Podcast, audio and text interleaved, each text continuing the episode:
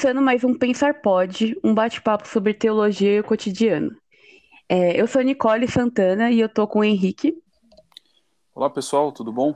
Vamos falar um pouquinho sobre Jesus. E o Lucas Meloni.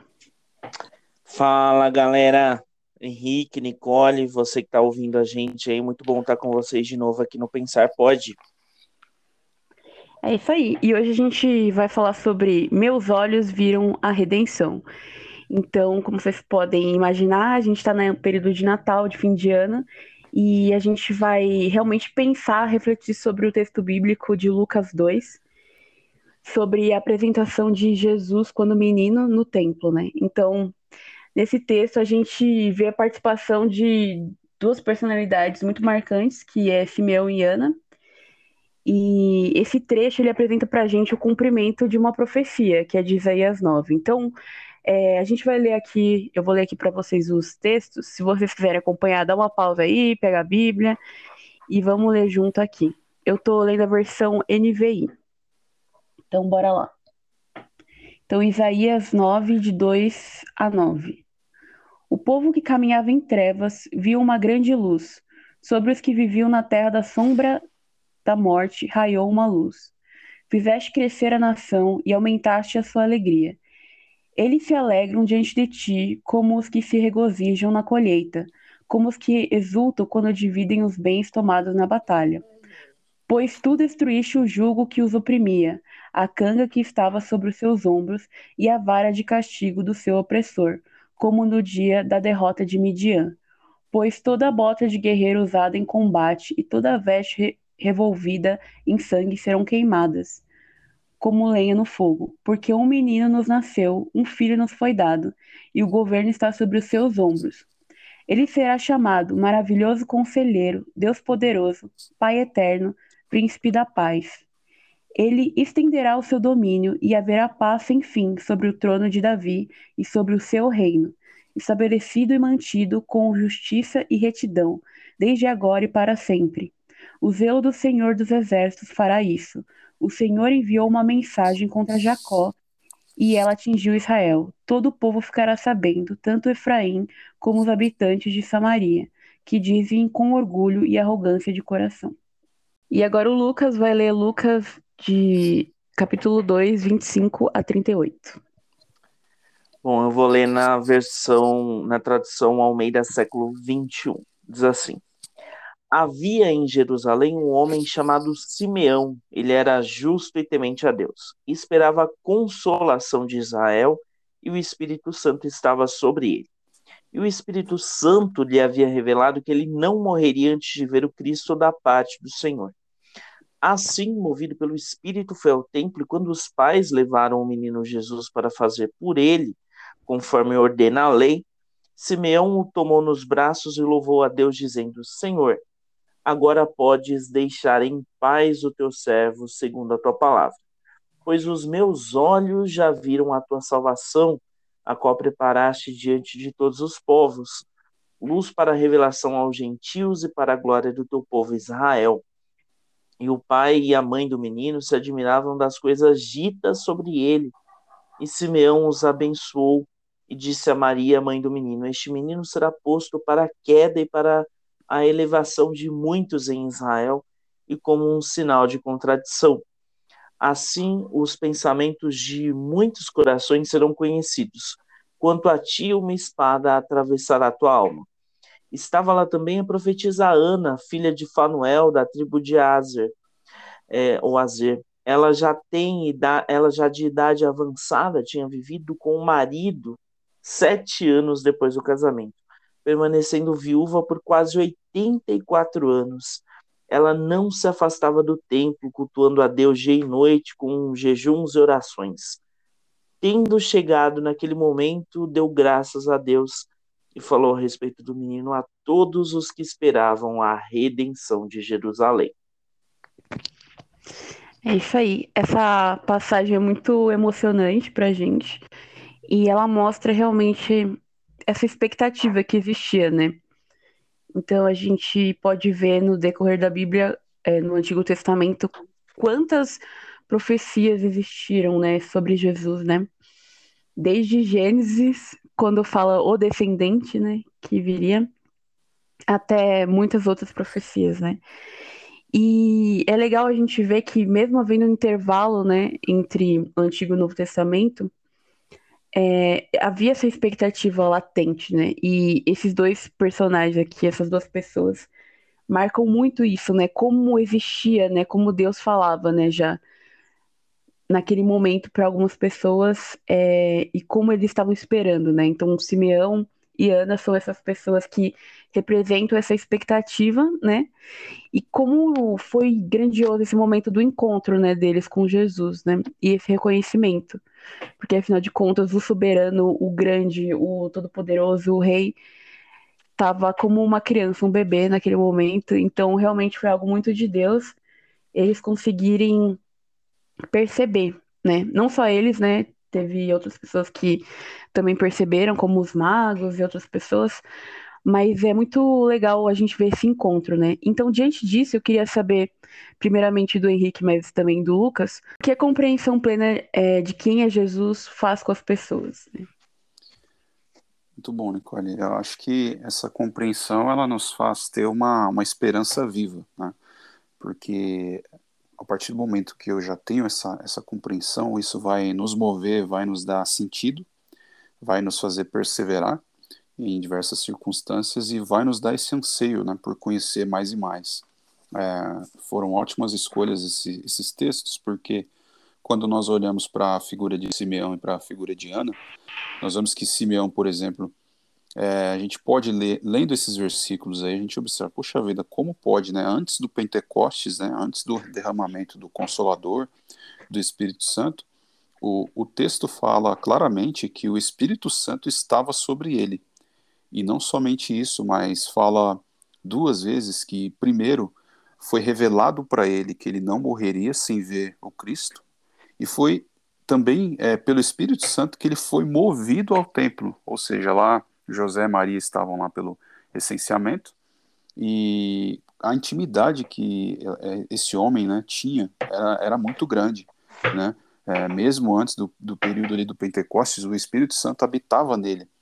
Isso não é muito comum da gente ver em tantas outras é, pessoas, figuras ali do Novo Testamento, né, antes do livro de Atos.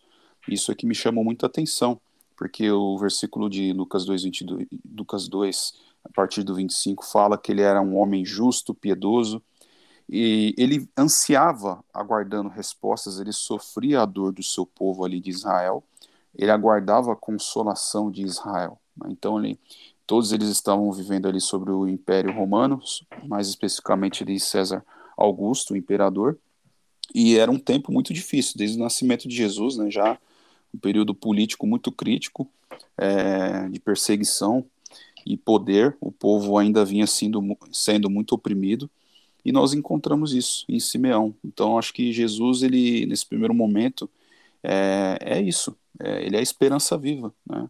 E na, quando a gente pega a figura de Ana também, já era uma idosa, né? É uma idosa que poderia ter todas as desculpas aí para para estar enclausurada, estar triste. Ela era viúva, mas essa idosa era uma idosa muito devota. Ela, nunca deixava o templo e ela jejuava e orava continuamente. Né? E quando ela fica sabendo a respeito é, de Jesus, ela já sai já espalhando para todos. Né? Então como se ela já fosse a primeira evangelista ali, né, falando já de Jesus para todo mundo que, mas é interessante notar que o texto também fala que ela falava para todos que esperavam a redenção de Jerusalém, né? Todos que esperavam, aguardavam, que ansiavam por um momento que eles teriam ali, enfim, a liberdade. Então acho que é, Jesus ele é isso, ele é, ela é esperança viva, ele vai nos mover, vai nos dar sentido, perseverança para nós conhecermos Ele mais e mais, e nele nós vamos é, ter essa plenitude, né? a plenitude do Espírito, que vai nos dar sentido para a vida. Muito bom. Lucas? Quando a gente fala é, de, desse trecho, esse trecho, aliás, o meu trecho é um é, tá no top 3 dos meus trechos favoritos da Bíblia, porque eu amo pequenos personagens, né? Porque eu acho que eles trazem grandes lições. E eu aprendo muito com Simeão e Ana toda vez que eu leio esse trecho e, e fala muito ao meu coração. É, o que me sensibiliza muito é a ação do Espírito em toda a história, é, principalmente falando de Simeão, né? É, o Espírito falou com Simeão, o Espírito o conduziu até o templo. Então, uma vida com Jesus é uma vida direcionada pelo Espírito, né? A presença do Espírito na vida, nos atos, nas atitudes, a integralidade é, da presença do Espírito nos atos né, de quem professa a fé em Cristo. Então, eu acho que é, a partir do momento que a pessoa tem uma jornada com Cristo, ela vivencia e ela experiencia é, circunstâncias direcionadas pelo Espírito. Ah, mas isso nos impede de pecar? Nós vamos pecar, nós pecamos, né? A nossa condição é, natural pós-queda é de pecado, mas o que nos diferencia? Nos diferencia que nós, como cristãos, pessoas alcançadas pelo Espírito, nós não estamos num estado de pecado, né? Porque o pecado ele não é um, um, um ato apenas, né? A gente erra quando a gente é, lança um, um, dardo sobre o pecado, achando que ele é apenas um, uma, um ato. O pecado é um estado. Eu arrisco dizer que é um estado de espírito. A pessoa se acomoda a viver naquela situação e só vai sair não por força própria, mas por uma ação do Espírito. Então, uma vida com Jesus representa de forma plena a ação do Espírito. Uma outra coisa que me chama muita atenção no texto está lá no, no a partir do versículo 28, né, quando Simeão tomou o menino Jesus nos braços, a cena deve ser maravilhosa de imaginar, né, para vocês, assim como é para mim. E eu imagino, né, Jesus, é, Simeão segurando o menino Jesus e dizendo: Olha, imagino a alegria de Simeão, mas também a plenitude dele poder dizer o seguinte: Senhor, agora pode podes deixar ir em paz a teu servo, porque, segundo a tua palavra, pois os meus olhos já viram a tua salvação. Algumas traduções trazem a palavra redenção, né? Mas aqui, a século XXI, traz salvação. Imagina a plenitude de poder se entregar, né? De poder dizer, Senhor, olha, os meus olhos já viram tudo, já eu estou sentindo a alegria, eu estou percebendo a demonstração de amor imensa que o Senhor tem pelo teu povo, a ponto de mandar o teu filho unigênito para a gente. Então, é, os dois pontos que mais falam comigo quando o assunto é compreensão plena do que Jesus faz com a pessoa é isso a presença do Espírito Santo, o Consolador, e a alegria, a alegria pelo amor demonstrado é, né, é, sobre nós, a ponto de Deus mandar o seu Filho para a gente. Então, isso gera uma vida com frutos. Quando a gente tem um espírito e alegria, a gente frutifica, a gente mostra para as outras pessoas e a gente passa a ser testemunhas vivas desse amor de Deus aos outros. Isso aí, muito bom. E para mim, quando eu olho esse texto, eu vejo muito, além dessa questão da promessa e da ação do Espírito Santo, eu vejo essa questão da fascinação, né? Imagina, porque realmente eles dependiam da revelação de Deus para entender que aquele bebê não era simplesmente um bebê normal, né? Que era o próprio Deus que se fez homem. Isso é muito grandioso. E quando você tem realmente o um entendimento, né, essa compreensão de quem é Jesus e quem era aquele bebezinho, sabe? Então imagina a fascinação daquele momento, sabe? Tipo, quão grande aquilo era, né? E tão, e tão singelo ao mesmo tempo, assim, né? Então eu acho muito bonito isso. E o que eu vejo, assim, nessas duas pessoas em especial, eu vejo realmente a sensibilidade é, de estar tá realmente junto com Deus e estar tá realmente, sabe, com relacionamento com Deus a ponto de conseguir perceber essa sutileza, Deus agindo nesses detalhes, entendeu? Que é, hoje em dia pra gente é muito fácil de entender o que, que aquilo significava, né? Porque a história já tá inteira pra gente, a gente já sabe. Mas pensando do ponto de vista deles, daquela época, vendo um bebezinho como qualquer outro bebê que entrava lá, né?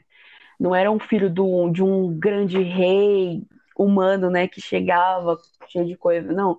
Era simples, era singelo, mas porque eles estavam com Deus, porque o Espírito Santo tocou neles, eles conseguiram enxergar naquela simplicidade o que realmente Deus estava fazendo, o que, que realmente aquilo significava, né? Então, naquele bebezinho, sabe, era o próprio Deus, assim, tipo, que se fez homem.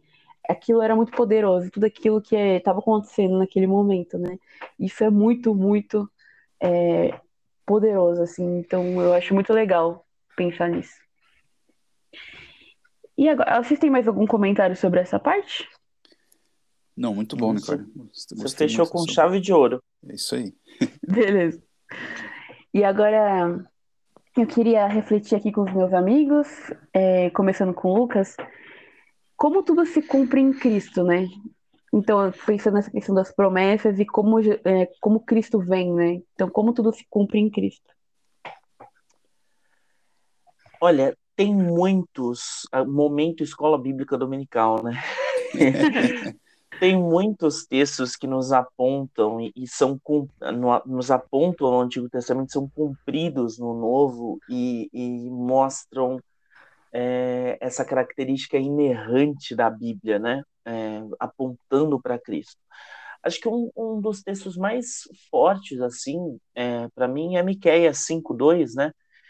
Eu vou ler aqui na, na nova versão internacional, diz assim, mas tu, Belém Efrata, embora sejas pequena entre os, clã, entre os clãs de Judá, de ti virá para mim aquele que será o governante sobre Israel, suas origens estão no passado, distante em tempos antigos. É, Cristo é, é, anunciado, é predito, é, é, já é apontado em muitas circunstâncias. Um outro texto muito forte é o de Isaías 53, né? É, lá, é, se eu não me engano, no versículo 3, que diz foi, foi desprezado rejeitado pelos homens, homem de dores, experimentados no sofrimento, experimentados nos sofrimentos. É, o restante eu não lembro, mas acho que o final é não lhe demos nenhuma importância e, e isso é apontado, a gente encontra é, lá no Evangelho de João, né? Primeiro capítulo de João, é, versículo 11. Veio para o que era seu, mas os seus não receberam. Jesus veio para os seus, mas os seus não tiveram a percepção. E aí nós tivemos né, uma ação misericórdia do Senhor é, permitindo que a mensagem do Evangelho, a mensagem da vida, fosse é, estendida aos gentios. E aí a gente vê depois o ministério dos apóstolos avançando para os gentios, né? Lá começando com, com Pedro e Cornélio, depois avançando com Paulo. A gente vê a graça, isso é fruto da graça, isso é uma ação misericórdia do Senhor, misericórdia do Senhor, mostrando o quanto a, é, a redenção é, de Cristo não é um produto restritivo. A gente não, não tem ali uma lista de VIPs, né? É, hoje é muito comum a gente ter eventos, principalmente por causa dessas restrições ainda da pandemia, que não acabou, diga-se de passagem, é, as limitações, né? O evangelho ele não é limitado, ele é uma fonte inesgotável de vida às pessoas. Então as pessoas encontram a vida em Cristo e as profecias do Antigo Testamento se cumprem no Novo Testamento, apontando para é, para Cristo Redentor, para o Cristo suficiente para as nossas vidas.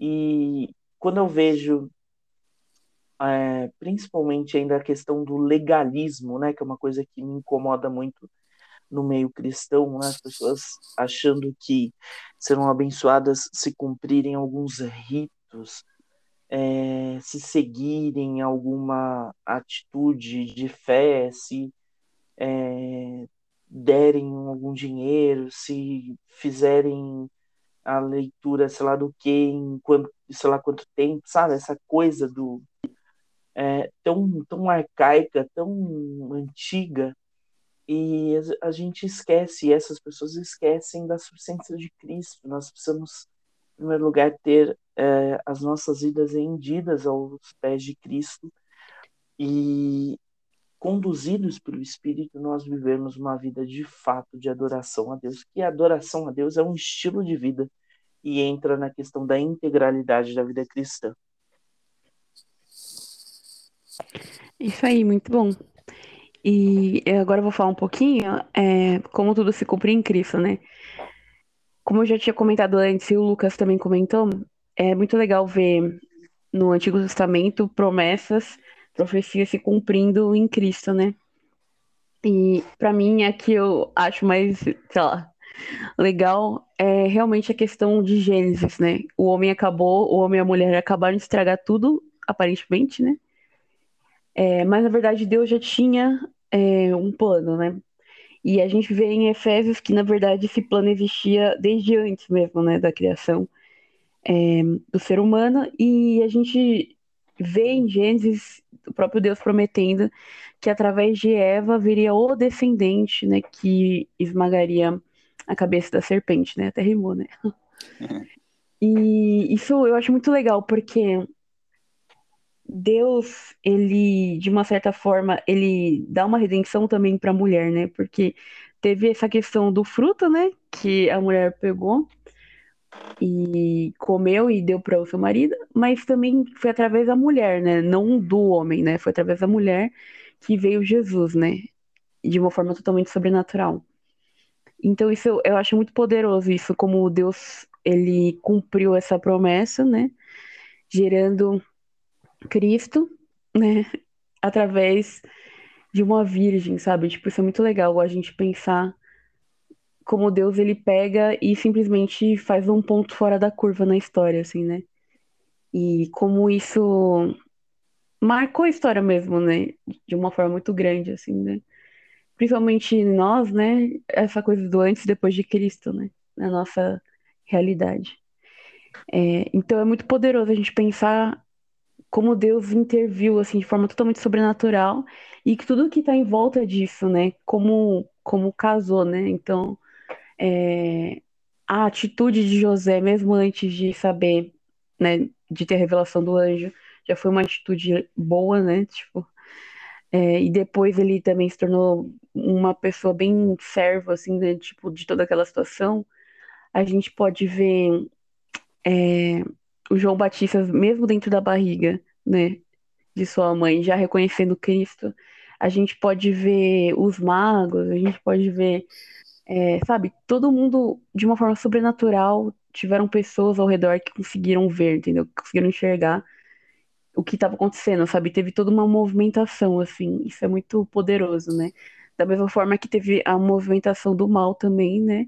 Que foi a questão da perseguição dos meninos lá que foram mortos, né, é, por Herodes. Então, assim, foi realmente algo tão singelo e marcante e poderoso ao mesmo tempo, né? Então, naquele momento, realmente a história se dividiu, assim, de uma maneira muito forte, né? E todas aquelas promessas, desde a primeira promessa, já se cumpriu e, e isso é muito poderoso, né? Como Deus age, assim, de uma forma que a gente não pode nem imaginar, assim ele age no natural, mas de forma totalmente sobrenatural também, né? Então é muito poderoso isso. E agora eu queria ouvir o Henrique.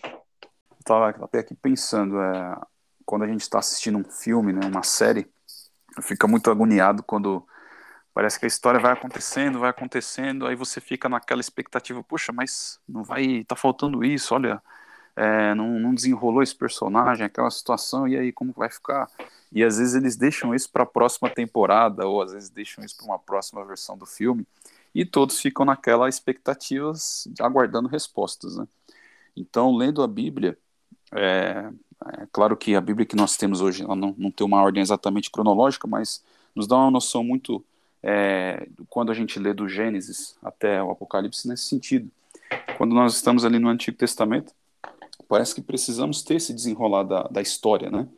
Nós vamos o que acontece com a criação, com a queda, como o Lucas citou, e ali já exige de uma resposta a Deus ali mesmo, ele já, já dá essa promessa, né? E essa promessa, ela, ela é como se fosse esse desenrolar do, do que eu falei do filme, ela ainda não se cumpre de vez, vão tendo ali pequenos acontecimentos que vão renovando essa promessa, vão fazendo com que é, as pessoas que Deus ele vai colocando na, na, história, os personagens, o povo de Israel, e, eles vão fazendo parte de, de, todo o plano de Deus, mas ainda não se cumpre efetivamente. E aí finalmente vem Jesus, né? Jesus vem finalmente que ele é a, a personificação dessa promessa, dessas promessas de, de Deus. Ele é a encarnação de todas as promessas, essas promessas que são as respostas, que são as soluções, que, que é o clímax do, do, do, filme, né? que é o clímax da, da história, que é exatamente tudo aquilo que vem para responder essas questões que o ser humano ele não conseguia responder por si só. E isso é fantástico, porque ah, nós vemos aí pelo agir mesmo do, do Espírito, é, Simeão, né? A gente pegou, falou um pouquinho dele lá no começo, mas o que, é, o que ele fala ali, as coisas que ele fala para José e para Maria, são fantásticas. Como ele sabia daquilo? O que ele falou sobre Jesus, que ele seria, ele seria salvação para os gentios, que ele seria a luz ali para o povo de, de, Israel. Como ele sabia disso, que ele seria a salvação para os gentios? Então, é, Jesus, ele, ele é essa resposta, e aqueles que, que buscam a Deus, que esperam em Deus, eles não têm a, as suas expectativas frustradas, né? Nós temos muitas expectativas, né? nós podemos ter promoções, elas passam, conquistas, né? elas passam, alegrias, até a nossa saciedade, humanamente falando, ela, ela é temporária, é passageira. Mas Jesus, nós vemos que ele é a pessoa que ele nos sacia completamente e continuamente. Né? A sua palavra, ele nos sacia completamente e continuamente. Então, que é nisso que, que se cumpre né? essa, essa promessa suma de Deus, como que tudo se cumpre. Se cumpre na pessoa, na encarnação e quando Jesus voltar, que nós vamos habitar com ele eternamente. Mas ele hoje nós vemos ele na pessoa do resgatador, do salvador, do governo e referência. Né? Nesse texto, primeiro que a Nicole leu, sobre Isaías, é, os atributos que são citados ali, né? É, o governo está sobre os seus ombros, maravilhoso conselheiro, Deus poderoso, Pai eterno, príncipe da paz. Se a gente parar para pensar nesses significados, é exatamente tudo o que a gente precisa. A gente precisa de ordem, a gente precisa do governo. Nós precisamos é, de orientação para a vida, precisamos de, de conselhos. Nós precisamos de uma figura de alguém mais forte do que somos seres limitados é, concordo muito quando o Lucas mencionou sobre a questão do pecado, né? O estado que a gente vive é pecaminoso e nós somos limitados em si. E Deus é esse Deus poderoso, essa referência, é o Pai eterno, né? Apesar dos nossos pais humanos, eles também serem referências para nós, mas eles também estão no mesmo estado é, que nós de limitação humana, né? E Deus, ele, Jesus, ele vem como essa referência e príncipe da paz, porque é, o, exemplo máximo que nós podemos ter de justiça e paz, né? Aquela a paz que ela não é somente no sentido de é um sentido superficial de, de harmonia, mas é a paz ao mesmo tempo que já une com justiça, né? Que vem cumprir e atender o clamor do, do necessitado. Então acho que, que é isso aí para mim também. Legal. Antes de fazer a terceira pergunta, eu queria ler um trecho de um livro que eu estou lendo agora, que é Os Outros da Bíblia, de, do André Heinck, e ele faz uma citação no começo. Então, só para contextualizar, esse livro ele fala sobre os outros povos da Bíblia, né, que apareciam, né, como por exemplo os mesopotâmios e etc, outros povos aí. Mas no começo ele, ele faz uma citação muito legal que fala sobre a questão da religião, né? É, e do sagrado, né, na verdade. Então tem uma citação que eu acho que tem muito a ver com o que a gente está falando aqui. Então ele fala assim, né, que Rudolf Otto então definiu o sentimento do sagrado como a resposta àquilo que se mostra um mistério tremendo e fascinante. Em primeiro lugar, o sagrado é mistério, não apenas no sentido de algo estranho ou inexplicável. Ele é inconcebível, pois transcende qualquer categoria que possamos imaginar. Segundo, o sagrado é tremendo, pois provoca mais do que temor, causa assombro diante do formidável. arrepiante ou receoso. É uma majestade que dá a sensação de absoluta superioridade diante da qual o admirador vira a completa nulidade. Mais do que isso, a nulidade que se sabe pecadora.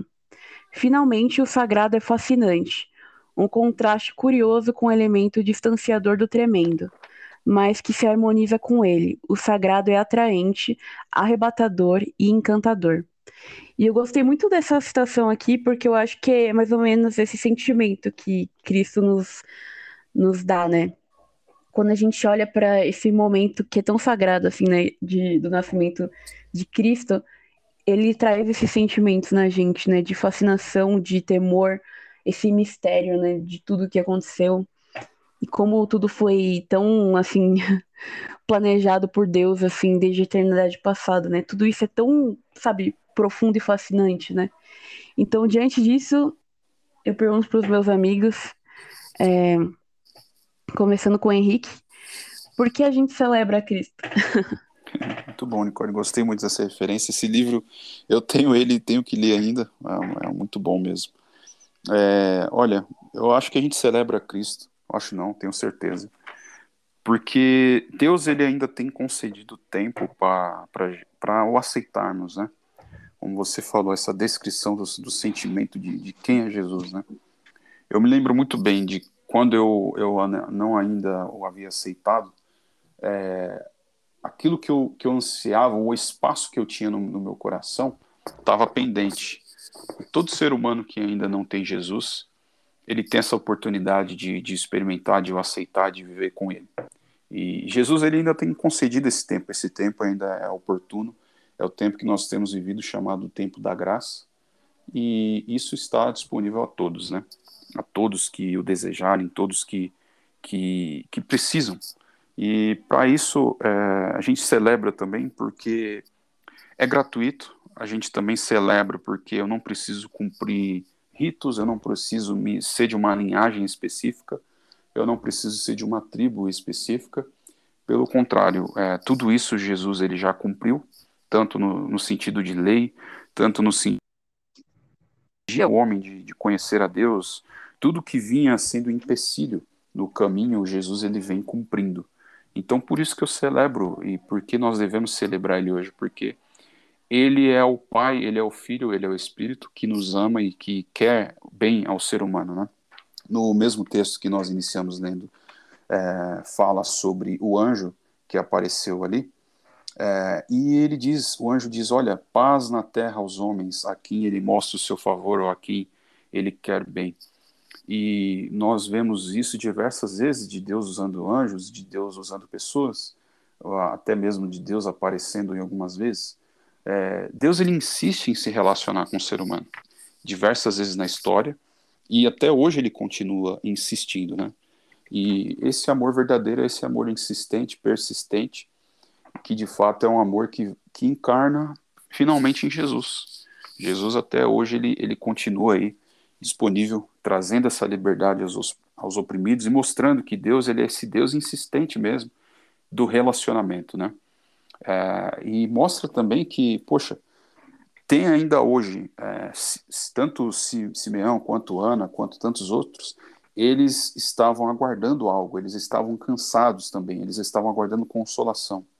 Hoje, nós estamos ainda em nossa sociedade cansados de tantas coisas, né? seja da economia, da política, das desigualdades que nós temos, nós temos diversas coisas que nós estamos cansados, que nós nos sentimos limitados. Poxa, eu queria poder fazer mais para acabar com isso. Jesus ele é a resposta para exatamente esses pontos de deficiência que nós temos na nossa sociedade. Então é por isso que nós o, o celebramos. Né? Ou seja, para finalizar, nós celebramos a Cristo porque Ele foi, Ele é, Ele continua sendo a resposta né, para essas calamidades humanas em todos os seus contextos. Amém. Agora eu queria ouvir o Lucas. Bom, nós celebramos a Cristo porque Cristo é vida. Cristo é Deus Filho, é uma das pessoas é, da Trindade, e eu gosto muito do texto lá do Evangelho de João, no capítulo 1, que diz assim: No princípio era o Verbo, e o Verbo estava com Deus, e o Verbo era Deus. Ele estava no princípio com Deus. todas as coisas foram feitas por intermédio dele, e sem ele nada do que foi feito existiria. A vida estava nele e era a luz dos homens. A luz resplandece nas trevas e as trevas não prevaleceram contra ela. É muito é, interessante essa parte do texto, que diz assim: a vida estava nele. É, a vida estava nele no sentido de ele ser a vida e também dele ser um gerador de vida. E aí eu me lembro, a, a Nicole falou de livro, e um dos, uma das séries que eu mais gosto é As Crônicas de Nárnia, né? Porque acho que C.S. Lewis foi o, o autor que mais bem soube aproveitar a temática cristã, atraindo não cristãos. E com as Crônicas de Nárnia ele faz muito bem isso, né? Porque quem é Aslan, se não a representação é, literária e cinematográfica também de Cristo, para aqueles que não conhecem a Cristo. E no trecho inicial do capítulo A Criação de Nárnia, do primeiro livro da série, é, As Crônicas de Nárnia, né, o Sobrinho do Mago, o, o Lewis começa assim: O leão andava de um lado para o outro na terra nua, cantando a nova canção. Era mais suave e ritmada do que a canção com a qual convocar as estrelas e o sol uma canção doce e sussurrante. À medida que caminhava e cantava, o vale ia ficando verde de capim. O capim se espalhava desde onde estava o leão como uma força e subia pelas encostas dos pequenos montes como uma onda. E aqui é muito interessante a referência, a alusão que tem a Gênesis, né, com Deus criando o mundo, é, com a questão do falar. E aí é, é, vem muito a calhar com algumas traduções que usam, no lugar de verbo, palavra, né? O sentido é o mesmo, né? O falar gerando vida. E nós celebramos a Cristo porque Cristo é isso. Cristo nos traz vida, Cristo nos traz redenção, Cristo nos traz aproximação com Deus. Então, esses são motivos primordiais para mim. Mas tem um outro muito bacana que a gente encontra lá em 1 Coríntios é, 11. Esse é um texto que muitos conhecem por ser é, o texto usado por muitos pastores para celebração de ceia, mas diz assim: é, Pois recebi do Senhor que também lhes entreguei, que o Senhor Jesus, na noite em que foi traído, tomou o pão e, tendo dado graças, partiu e disse: Esse é o meu corpo que é dado em favor de vocês façam isso em memória de mim. Depois ele tomou o cálice e disse: Esse cálice é a nova aliança no meu sangue, façam isso sempre que o beberem em memória de mim. E depois tem uma coisa incrível, que é o versículo 26, porque sempre que comerem deste pão e beberem deste cálice, vocês anunciam a morte do Senhor até que ele venha. Então, a celebração da ceia, como é comum nas nossas realidades de igreja local, é, é um memorial. Sim, nós cremos que é um memorial, mas é também um anúncio da volta de Cristo. E nós celebramos a primeira vinda e nós celebramos a vida que é em Cristo e a segunda vinda de Cristo. Então, nós vivemos no espírito iminente do retorno de Cristo e isso que é, uma, é um motivo de grande energia e ânimo e alegria para o coração do cristão. É para o meu e eu espero que seja também para todos aqueles que estão ouvindo a gente aqui nesse Pensar Pode. Isso aí. Eu acho que, é, pensando assim, né, na minha parte agora, né, porque a gente celebra Cristo, né? Então, acho que logo no começo daquela passagem que eu li de Isaías, tem uma, um versículo, né, uma frase que eu acho muito poderosa, que é essa daqui, ó. O povo que caminhava em trevas viu uma grande luz sobre os que viviam na terra da sombra da morte raiou uma luz, né? Então, um motivo da gente celebrar Cristo é exatamente isso. Nós que estávamos perdidos pelos nossos próprios pecados, né? É, de uma forma totalmente justa, né? Condenados, é, a gente viu uma luz, sabe? A gente viu Jesus realmente vindo para nos salvar, para nos redimir, sabe? Então a gente estava totalmente entregue a um caminho e uma vida, na verdade, destinada à morte. E Jesus veio e Deus se manifestou em carne e ele morreu na cruz pro nosso, no nosso lugar. e realmente a gente conseguiu ser resgatado, a gente conseguiu ser transportado desse lugar de trevas e a gente pôde, sabe, contemplar a vida, né, como o Lucas falou, né? E a gente pôde ter essa vida através de Jesus, né? E eu acho muito bonito como esse versículo ele, ele mostra isso através desse exemplo de trevas e luz, né? Que é bem isso, a gente estava nas trevas e veio a grande luz, né? Então acho que é bem por aí. Então, para finalizar, eu gostaria de saber qual que, é, qual que é o pensamento final de vocês aí, o que vocês gostariam de falar para encerrar esse episódio. Então pode começar com o Henrique. Eu gostaria só de, primeiramente, é, agradecer a todos vocês que já acompanham né, o Pensar Pode é, e desejar a todos, né, esse é o último episódio desse ano de 2021, desejar a todos aí um excelente Natal, um, um ano novo, apesar de sabermos que não está confirmada essa data de 25 de dezembro como nascimento de Jesus, né? Mas nós, o, o, importante, como foi lido aqui também, nós celebramos o nascimento dele, nós celebramos a vinda de Jesus ao, ao mundo. Isso foi claro que aconteceu. Jesus ele pisou nessa terra, né? E uma frase, se eu não me engano, que é de Billy Graham, é, que diz que o, o, a história não é marcada porque o, o homem pisou na, na lua, a história ela foi marcada porque Jesus ele pisou nessa terra. E é tão claro isso porque, como Nicole mencionou também, é, foi tão grande esse impacto de Jesus na Terra que a história está dividida em dois períodos. Né?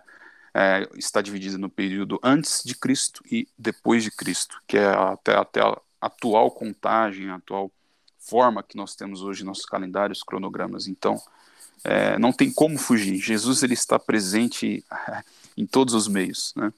É, então é isso. Jesus ele é, ele é, essa resposta, ele é essa esperança. Ele está disponível, ele está é, ali é, disponível sempre para todos nós. Então acho que é isso.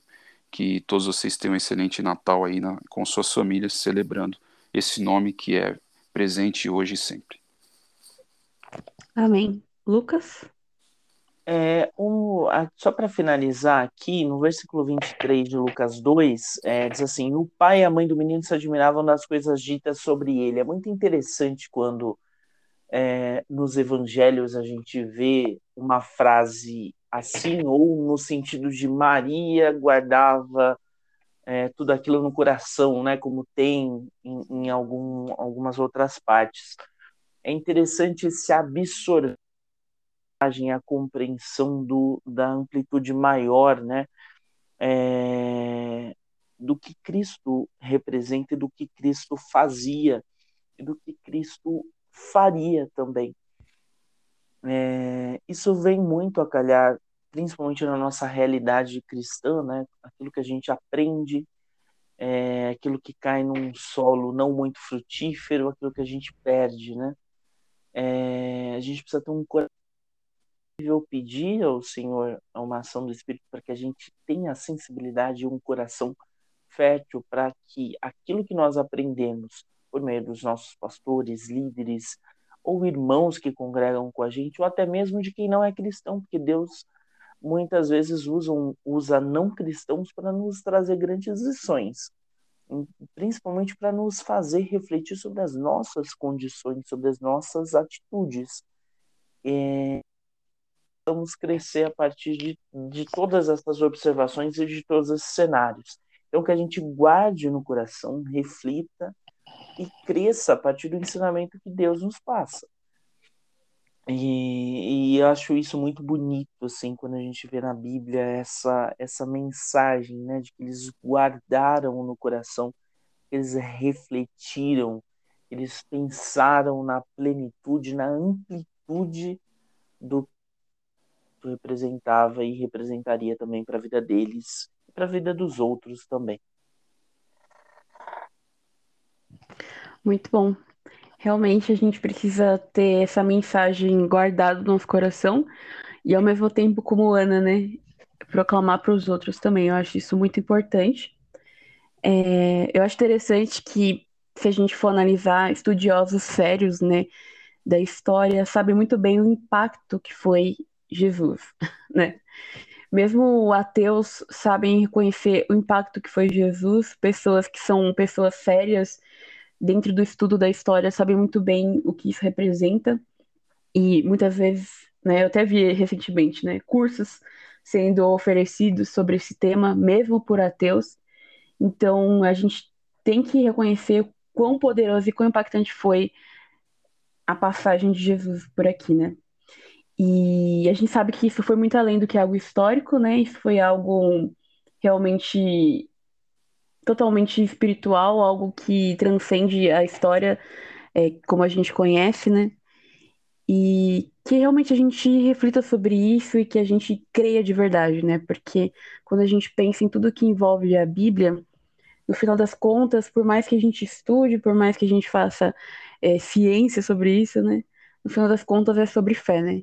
Então que a gente possa ter realmente essa fé e compartilhar essa fé e essa luz, né, de verdade que a gente recebeu, né, através do Espírito Santo, essa iluminação no nosso coração, que a gente possa pregar isso para as pessoas, que a gente possa compartilhar isso com os outros é, crendo que nosso papel realmente é compartilhar e que, no final das contas, que o Espírito Santo possa continuar tocando o coração de mais e mais pessoas, né? Então, que a gente possa aproveitar esse Natal aqui para lembrar, né?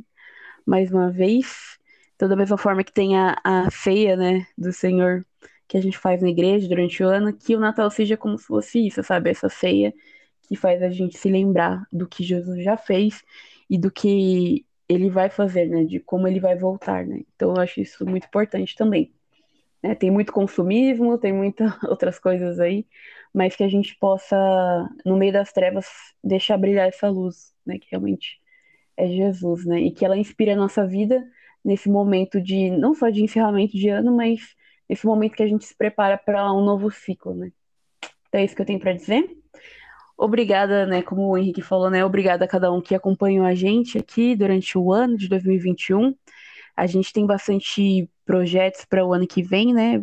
Tudo que Deus permitir que a gente cumpra, né? E que realmente você possa compartilhar esse episódio, continue acompanhando o nosso podcast, acompanhe a gente no Instagram, PensarPod, comente também o que você pensa, o que você acha, compartilhe com seus amigos e acompanhe a gente nos próximos episódios é, no ano que vem.